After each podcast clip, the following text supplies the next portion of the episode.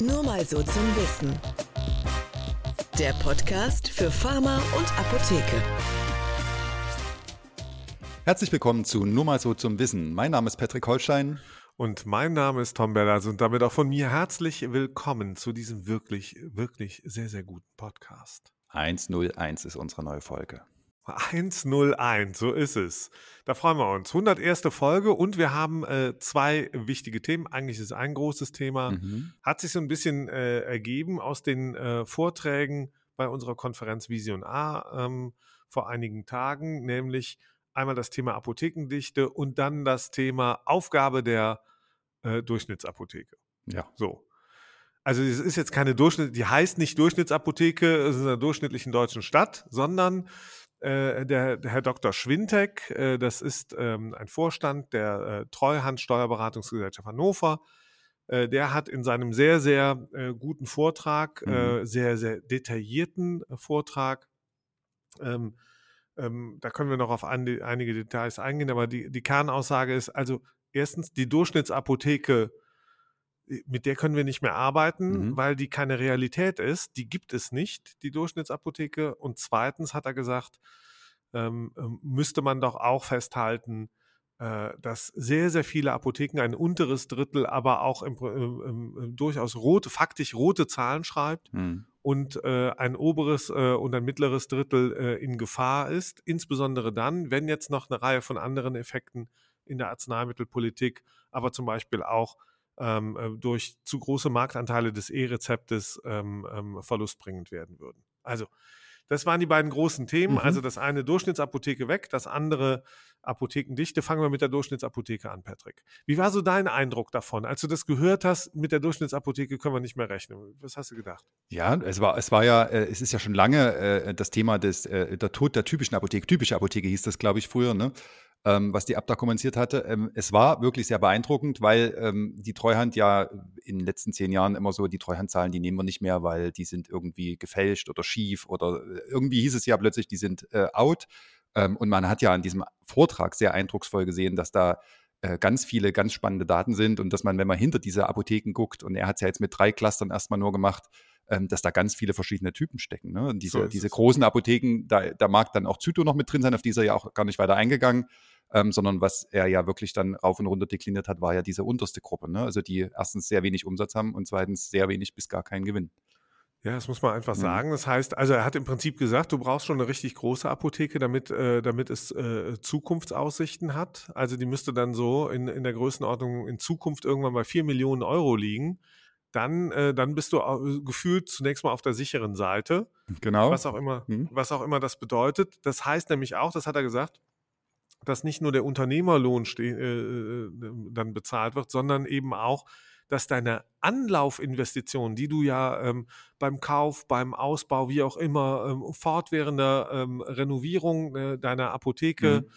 Ähm, dass du einfach diese Investition dann äh, auch zurückbezahlt bekommst, wenn du eine äh, so viel Umsatz machst und du weiterhin deine Zukunft investieren kannst. Wenn der Gesetzgeber auf die Idee kommt, ach komm, jetzt machen wir hier noch äh, ja Ausweiskontrolle oder was auch immer wir uns für technische äh, Sachen einfallen lassen. Du musst investieren äh, in Personal, in Technik, wie auch immer, dann brauchst du eine gewisse Größe, um diese Neuerungen auch mitgehen zu können. Genau. Je kleiner du bist im Umsatz, am Ende dann auch im Ertrag, je weniger bist du überhaupt noch in der Lage, in die Zukunft zu investieren. Du wirst auch wahrscheinlich nicht mehr kreditiert werden äh, von den Banken, weil die selber sagen, ja Moment, guck doch mal in deine Bilanz, in deine BWA, das ist doch gar nicht auskömmlich. Warum sollen wir in dein Geschäft äh, risikobehaftet investieren? Ja, ja. Naja, er hat ja vorgerechnet, dass es Apotheken gibt, die schon jetzt rote Zahlen schreiben, ne, die faktisch nicht mehr überlebensfähig sind. Dann hat er äh, eine Gruppe aufgemacht. Ich glaube, das war äh, ein Drittel in diesem untersten Bereich und insgesamt äh, 10 Prozent der Apotheken, ähm, die äh, weniger als 75.000 Euro Betriebsergebnis haben. Und er hat ja dann auch vorgerechnet, dass wenn da noch äh, eine Tariflohnsteigerung kommt, wenn ein Kassenabschlag weiter erhöht wird oder nochmal erhöht wird,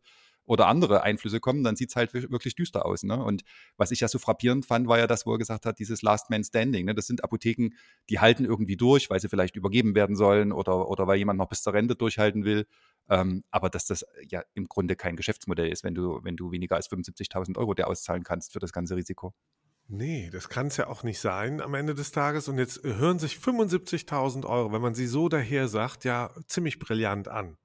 Ja. Ja, also denkt man so, also als Arbeitnehmer könnte ich mir vorstellen, sagst du so 75.000 Euro, super. Oder als Sozialdemokrat Mhm. oder als Grüner, keine Ahnung, denkst vielleicht, ja, oder wenn du Referentin bist bei einer grünen Bundestagsabgeordneten, denkst du halt einfach, wow, 75.000 Euro hätte ich auch gern, ne? wenn du ein freiwilliges soziales Jahr machst. Irgendwas, also auf jeden Fall nicht richtig Ahnung hast. Aber als Selbstständiger mit einem Millionenumsatz und du beschäftigst Mitarbeitende, Mit dem äh, Risiko. du hast investiert in deine Apotheke und du hast Risiko und du hast auch noch eine Familie, die du versorgen willst, 75.000 Euro, überlegst du doch, Moment, welche Angestellte Apotheker? Ja, das war übrigens ja eine Debatte, die ja im Frühjahr durchs Land äh, gegeistert ist, ob man nicht eine Apotheken GmbH jetzt einführen muss, dass man wenigstens die Apotheker aus der Privathaftung rauskriegt. Das musst du dir mal vorstellen. Da muss sich der Staat entscheiden, will, ich- will ich das eigentlich? Scheint er ja zum Teil zu wollen. Also wenn ich so ähm, an einige Drogerie-Apothekendebatten oder Leit-Apothekendebatten höre, das sind ja GmbHs oder AGs oder was auch immer. Also auf jeden Fall gibt es da noch nicht mal eine Managerhaftung. So ungefähr habe ich den Eindruck, ja. Ja, bloß du hast ja auch, das war ja der zweite Teil vom, von, von den Treuhandzahlen, war ja, dass das AX-Geschäft defizitär ist und dass, das, äh, ähm, dass man 20 Cent pro Packung drauflegt, im nächsten Jahr vielleicht sogar 40 Cent und dass man den Rest quersubventionieren muss. Ne? Und das ist ja schon systemrelevant, also Problematik.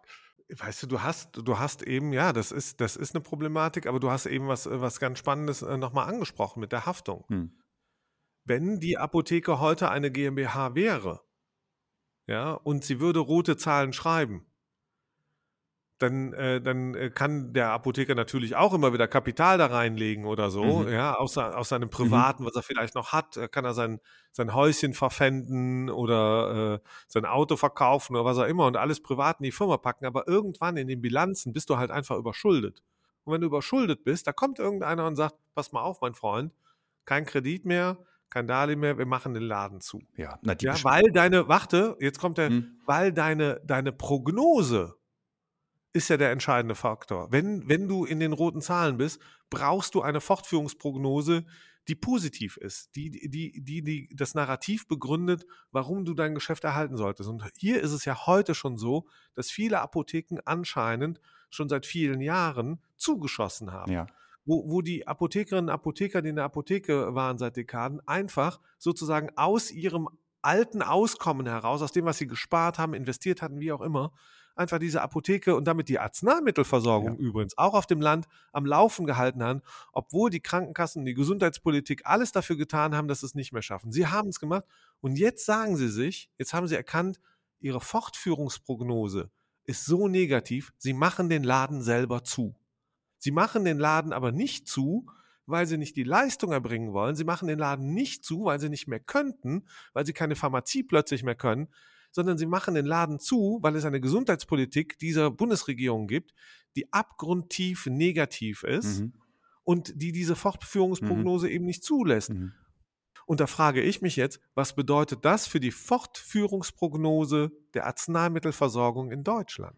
Ja, du musst ja auch, du musst ja auch sagen, diese Gesellschaft mit beschränkter Haftung bedeutet ja auch äh, Gesellschaft mit beschränkter Verantwortung. Ne? Also im Gesundheitswesen äh, ist ja eben der Impetus immer gewesen, dass da Heilberufler sind, die sich äh, samt und sonders ihrem Beruf verschreiben. Und wenn du sagst, das brauchen wir nicht mehr oder das machen wir nicht mehr oder irgendwas, dann verlierst du das halt. Ne? Hat übrigens auch Frau Dr. Optentrenk, ähm, das ist diese Beamte mit der Promotion, hat sie sogar in ihrer Promotion geschrieben, dass ja äh, der Filialleiter vielleicht nicht ganz so viel arbeitet wie der Inhaber, wie der Selbstständige, wie der Apotheker, der in seiner so Apotheke ist das, steht. Ja, das wird sie gut wissen. Sie ist Mhm. ja auch nur eine Angestellte. Sie ist sogar noch besser. Sie ist ja sogar Beamtin.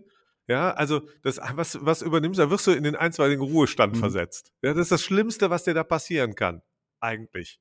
Ja, und was passiert einem Politiker, der Scheiß gebaut hat? Der übernimmt die sogenannte politische Verantwortung, nämlich keine.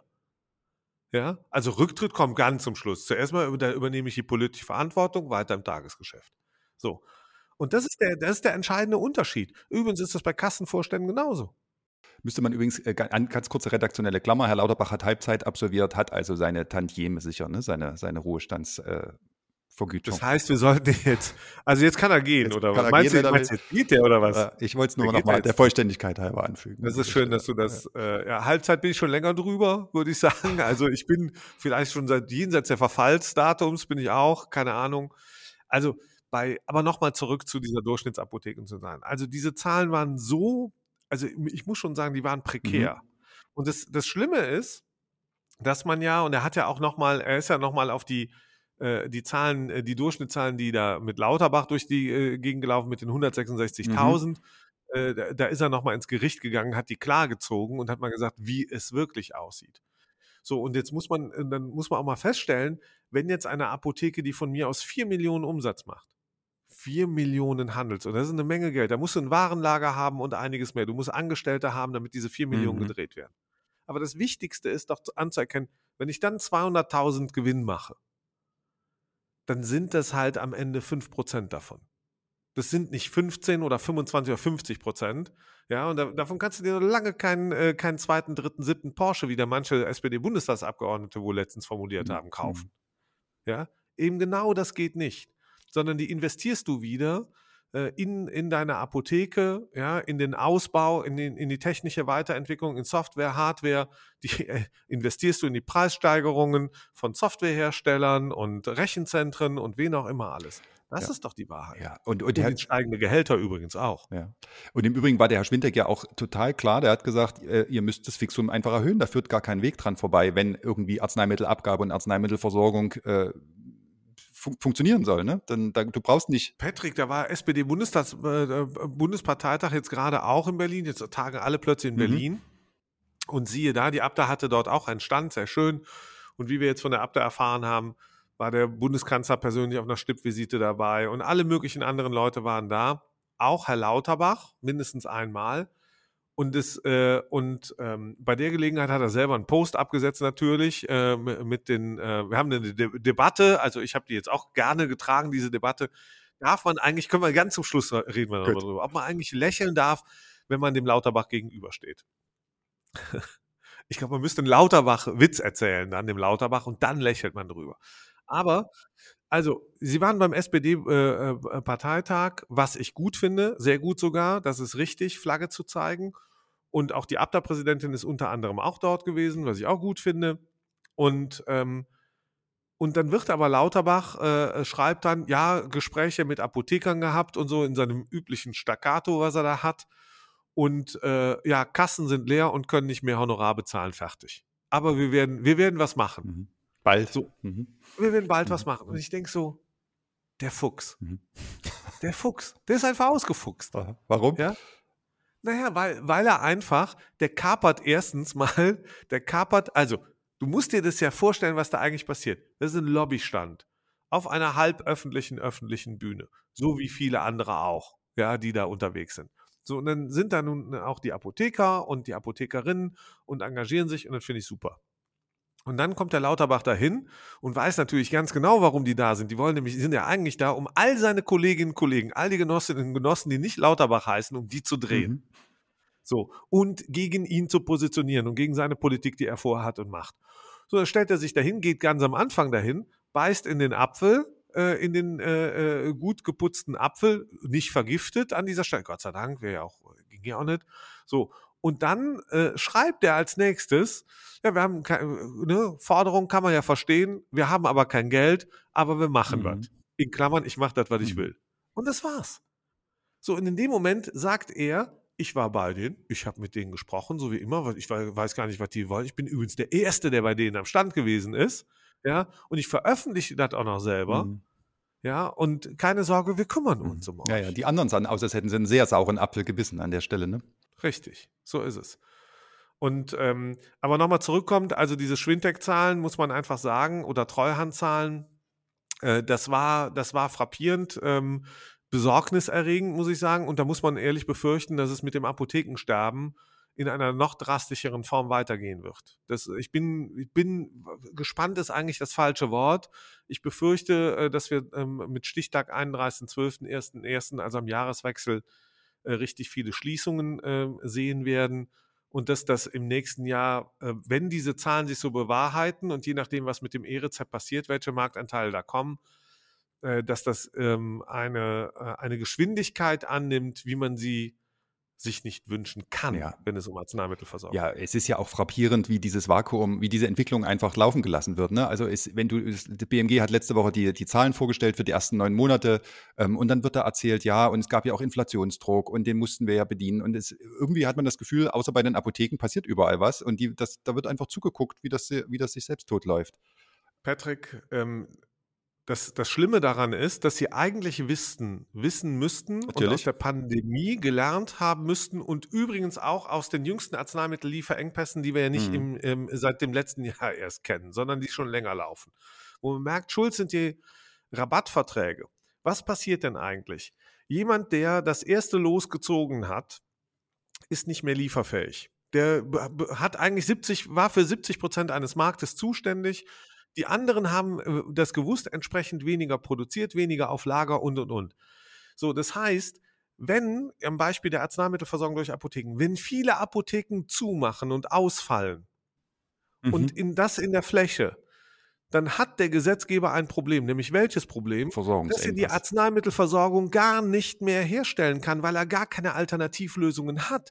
Und sorry, da ist auch kein, da ist auch kein DM und kein Rossmann und kein Butni und auch kein Müller in der Nähe, weil die wollen da ja auch alle nicht hin. Weil für, wenn, das, wenn das für die Apotheken nicht auskömmlich ist, ist es für die mit ihren niedrigen Margen sowieso nicht auskömmlich. Heißt, übersetzt, der Gesetzgeber hat das Problem. Wenn dieses Apothekensterben in diesem, in diesem Tempo weitergeht, wird der nicht 100 Millionen, ich sage dir, der wird Milliarden in die Hand nehmen müssen, um alleine die Lücken zu schließen. Mhm. Milliarden, die er lieber investiert hätte in die Apotheken oder hätten jetzt einige hundert Millionen schon mal gereicht pro Mhm. Jahr, um dieses System am Laufen zu halten und dann mit, mit, mit Rückenwind nach guten Lösungen zu finden. Aber nein, hier geht es um eine, eine andere Politik. Er will irgendwas anderes und deswegen lässt das vor die Wand klatschen. Also du meinst, auf Lieferengpass folgt Versorgungsengpass und dann kommt wieder die Litanei, ich habe es von meinen Vorgängern geerbt und ich äh, muss hier Lösungen finden, muss das wieder äh, auf die Scherben aufsammeln. Ganz genauso wird es sein. Besser hätte man es nicht formulieren können. Ich glaube, wir könnten jetzt den Podcast beenden, aber wir haben noch mehr zu besprechen. Mhm. Ganz Ja, genau, ja auf Lieferengpass folgt Versorgungsengpass. Und das heißt, dass es eine Notstandssituation geben wird und dann wird man auf einmal nach irgendwelchen Lösungen finden. Und dann ruft man vielleicht bei den gleichen Gesundheitsämtern an, übrigens, ja, die nicht in der Lage waren, uns samstags und sonntags über das Wochenende Corona-Zahlen zu liefern, Mhm. Infektionszahlen zu liefern, weil die gesagt haben, oh, Entschuldigung, Freitags ab eins macht jeder seins, ja, und da waren die weg. Und dann hast du die erst Montag irgendwann oder Dienstag bekommen, die neuesten Zahlen. Und, äh, und, und man kann, kann sich noch an die Statistik erinnern, wo es immer diese Delle gab. Da war ein Wochenende, wo die Gesundheitsämter aufgehört haben zu zählen. Das, das muss ich dir mal vorstellen. So, und da will der in Zukunft Versorgung. Die machen dann Nacht- und Notdienst oder so. Oder wer soll das machen? Ein Krankenhaus, das es nicht mehr gibt? Naja, aber wir können ja, Das wir, wir, genau, und wir können ja mal, also der Dr. Schwintek war ja das, äh, der, der hat ja die betriebswirtschaftlichen Zahlen analysiert und wir hatten ja noch Herrn Lagotny, Julius, unseren Kollegen, der hat ja die Apothekendichte analysiert und der hat ja aus einem anderen, aus einer anderen Perspektive genau das gleiche Ergebnis zutage gebracht, ne? So ist das. Und, und das ist das ganz Spannende. Also ähm, Dr. Julius Lagotny ist bei uns, ähm, ist Data Analyst bei der El Pato, also dem Mutterunternehmen von Apotheke Ad Hoc und nur mal so zum Wissen und PTR Nav und was auch immer.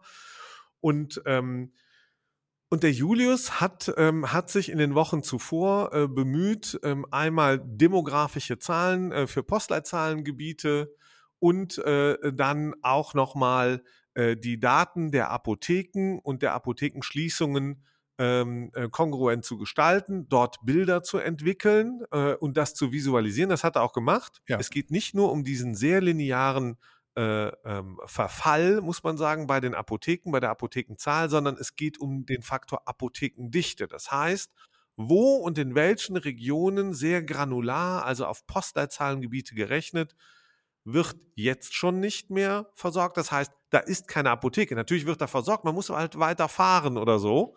Ja, oder man kriegt es nicht sofort oder erst übermorgen, keine Ahnung. Und wie wird sich das äh, zum Jahr mit, mit Mittelfrist, aus meiner Sicht in der Arzneimittelversorgung ist das Mittelfrist 2030 entwickeln? Und die Zahlen sind äh, frappierend. Das heißt, äh, 5 Millionen Menschen, glaube ich, war die Zahl.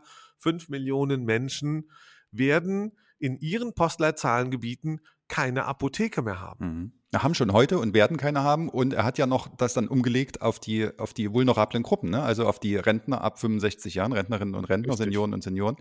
Ähm, und hat ja festgestellt, dass die besonders stark betroffen sind und dass da aufgrund der demografischen Entwicklung äh, eine Verschärfung der Situation sogar noch ist. Ganz genau. Auf 1,2 Millionen, nochmal 1,2 Millionen Senioren, Senioren über 65. Das heißt, das sind die Gruppen, die insbesondere eine gute ähm, Gesundheits- und Arzneimittelversorgung am besten im lokalen Umfeld, äh, wohnortnah, wie man so schön sagt, brauchen. Mhm. Und genau die 1,2 Millionen Menschen Mhm. werden nicht mehr versorgt werden. Und das ähm, ähm, direkt in ihrem Postleitzahlengebiet. Und da wird man sich irgendwelche Brücken dann überlegen, ja, aber, aber das ist was, da könntest du jetzt einfach die Pausentaste drücken. Mhm.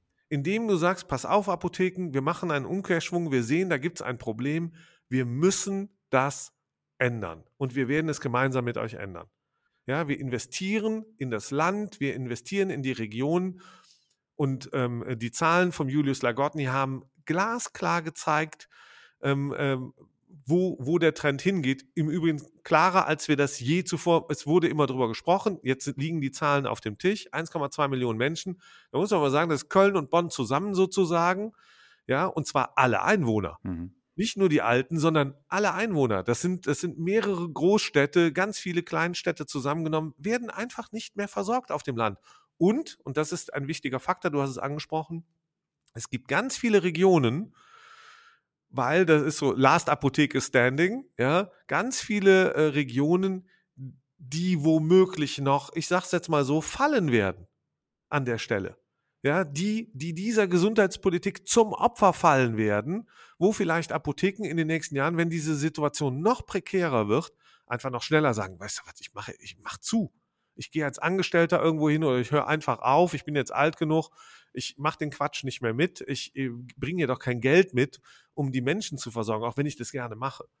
Also, so, und, und das ist die Schuld, das ist die Schuld von Karl Lauterbach, das ist die Schuld der SPD und das ist auch die Schuld der Bundesregierung, ein Teil auch von Vorgängerregierungen unter CDU-SPD-Beteiligung und das muss sich, ähm, das muss massiv beendet werden. ja, also man könnte auch sagen, wirklich, da sind die Red Flags oben und äh, da ist die Verantwortung da, sich an den Tisch zu setzen, sich darüber zu unterhalten und sich dafür Konzepte auszudenken und nicht ein Foto mit dem Apfel in der Hand zu machen. Ja, genau. Und da sind wir wieder bei dem Thema. Die Frage ist tatsächlich, also wenn ich jetzt ein Apotheker wäre, als selbstständiger Apotheker mit so einer kleineren Apotheke, ich bin in der Landversorgung unterwegs, vielleicht noch ein paar Jahre älter als jetzt, und ich, ähm, ich müsste mich entscheiden, mache mach ich es noch weiter oder nicht. Und es geht eigentlich darum, dass ich weiß, ich möchte es eigentlich gerne weitermachen, ich werde nur nicht auskömmlich honoriert, zum Beispiel für, für, für meine RX-Versorgung. Mhm. Oder, oder. Mhm. Und dann sehe ich dann so ein Bild und finde eigentlich auch gut. Ich finde eigentlich auch gut, nicht nur, dass die, äh, dass die äh, Abda einen Lobbystand hat, sondern auch natürlich, dass hier die Ehrenamtlerinnen und Ehrenamtler, die Kolleginnen und Kollegen dann da vor Ort sind und äh, sich das Wochenende. Das finde ich alles gut. Und trotzdem würde ich ein Bild sehen mit Lauterbach und lächelnden Apothekerinnen und der DAV-Vizevorsitzenden. Ich sage es deutlich, da, da, da gefriert mir das Blut in den Adern. Das würde mir noch mehr äh, gefrieren, wenn ich ein Apotheker wäre, äh, der echte Not hätte. Warum? Ähm, in der Argumentation, ich habe es auch bei LinkedIn gepostet, ähm, wurde dann geschrieben, ja, wir bleiben immer freundlich. Und dann sage ich so, nein, nein, nein, da bleibt man nicht immer freundlich. Es gibt einen Punkt, da, da, da zahlt sich Freundlichkeit nicht aus. Höflichkeit, das ist was anderes. Ich kann einen harten Streit, ich kann eine erbitterte Debatte führen, ich kann harte Positionen austauschen. Dann bleibe ich höflich. Das ist was anderes, das ist anständig. Ich kann jemandem die Hand reichen, aber dabei muss ich doch nicht freundlich sein und lächeln. Was ist denn das für eine Einstellung? Ja, das ist so, wie man es den, den, den Kindern und den Mädchen vielleicht früher beigebracht hat. Ja, immer, wieso lächelst du so wenig? Nee, wenn, wenn, ein, wenn ein jemand so schlecht behandelt, wie Karl Lauterbach die deutsche Apothekerschaft und die Apotheken mit all ihren Mitarbeitenden, dann muss ich ehrlich sagen, dann lächle ich nicht, ja, sondern dann, dann sage ich ihm meine Punkte und dann sage ich, und jetzt ab an die Arbeit, mein Freund. Punkt. Und dann werden jetzt alle sagen, ja, das ist kein Lobbyismus und äh, ist nicht diplomatisch und so. Dann denke ich mir so, ja, aber ist doch kein Diplomat, mit dem ich da rede. Der hat eine andere Agenda, der ist gefährlich. So. Und mit gefährlichen Leuten, da darf man nicht freundlich sein. Glaube ich nicht. Gut, wir haben eine ganze Menge Analysen, ganze Menge Zahlen heute erwähnt. Ihr könnt das alles angucken online äh, bei äh, YouTube, unsere Konferenz Vision A mit Herrn Schwintek, mit Herrn Dr. Lagotny und ohne Herrn Lauterbach. ohne Herrn Lauterbach. Genau. Das war nun mal so zum Wissen. Folge 101. Podcast für Pharma und Apotheke, jeden Donnerstag neu. Wir freuen uns äh, sehr auf eure Reaktionen, Kommentare und alles andere an post nur mal so zum Wissen.de. Vielen Dank fürs Zuhören. Bis nächste Woche. Tschüss. Ja, Mensch, das war doch jetzt mehr als durchschnittlich, würde ich sagen. Das war oder? ein langer Podcast.